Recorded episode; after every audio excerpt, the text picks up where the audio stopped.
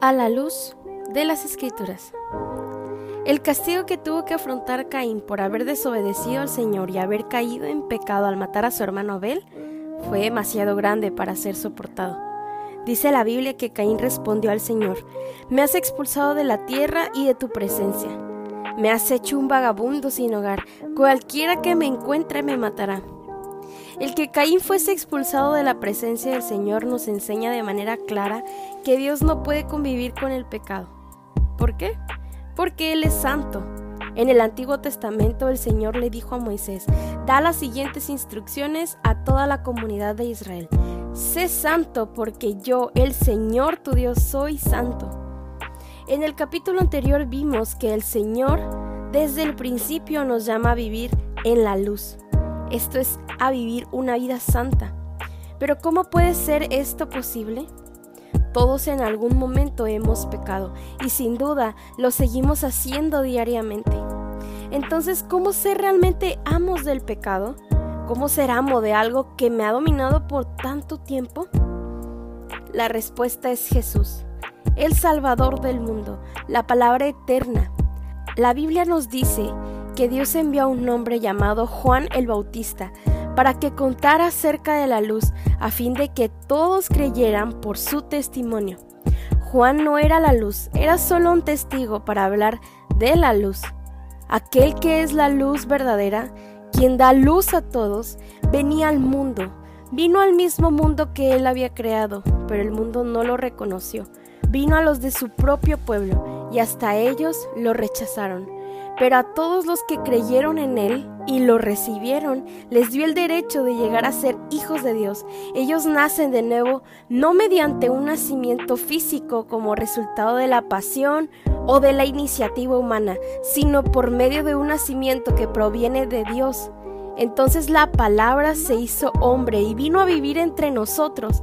Estaba llena de amor inagotable y fidelidad y hemos visto su gloria, la gloria del único Hijo del Padre. Es entonces que la Biblia nos enseña que solo creyendo en el sacrificio santo de Jesús por nosotros es como podemos nacer de nuevo. Es esa verdad de su vida, sus enseñanzas, su muerte y su resurrección lo que nos hace santos. Solo por medio de Él es que fuimos reconciliados con Dios. El apóstol Pablo en su segunda carta a los Corintios dice, pues Dios estaba con Cristo reconciliando al mundo consigo mismo, no tomando más en cuenta el pecado de la gente. Pues Dios hizo que Cristo, quien nunca pecó, fuera la ofrenda por nuestro pecado, para que nosotros pudiéramos estar en una relación correcta con Dios por medio de Cristo. Nosotros no tuvimos ningún mérito en eso, es un regalo de Dios como lo dice Efesios 2.8. Es este nacimiento que proviene de Dios lo único que va a permitirnos ser amo del pecado. Pero ¿cómo es este nuevo nacimiento? ¿Cómo es esto posible?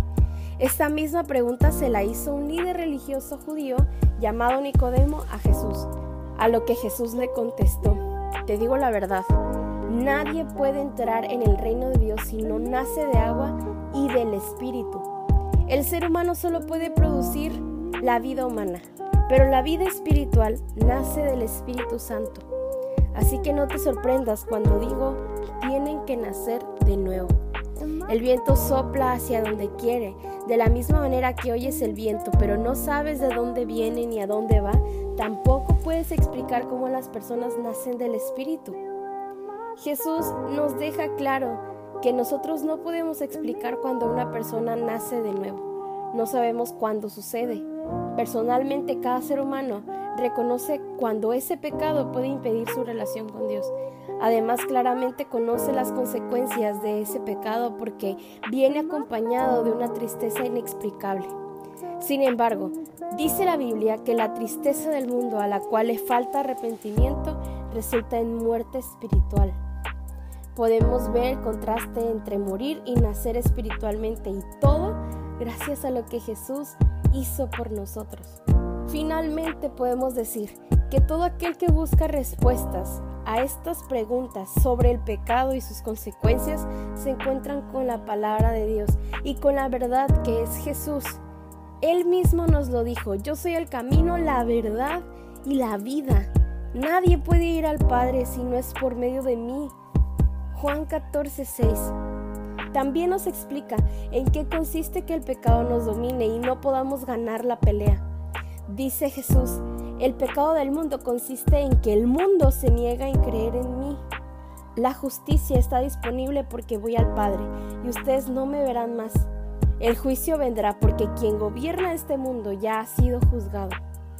Vemos cómo en Jesucristo la palabra eterna se encuentra cada respuesta todo aquel que quiere tener una relación correcta con su Creador debe venir a la Biblia, que Dios en su inagotable amor nos dejó. Los que anhelamos estar en su presencia, así como le estaba Caín antes de pecar, debemos conocer cómo ser amos del pecado, tal como el Señor nos lo pide. Pero esto solo lo podemos entender a la luz de las Escrituras.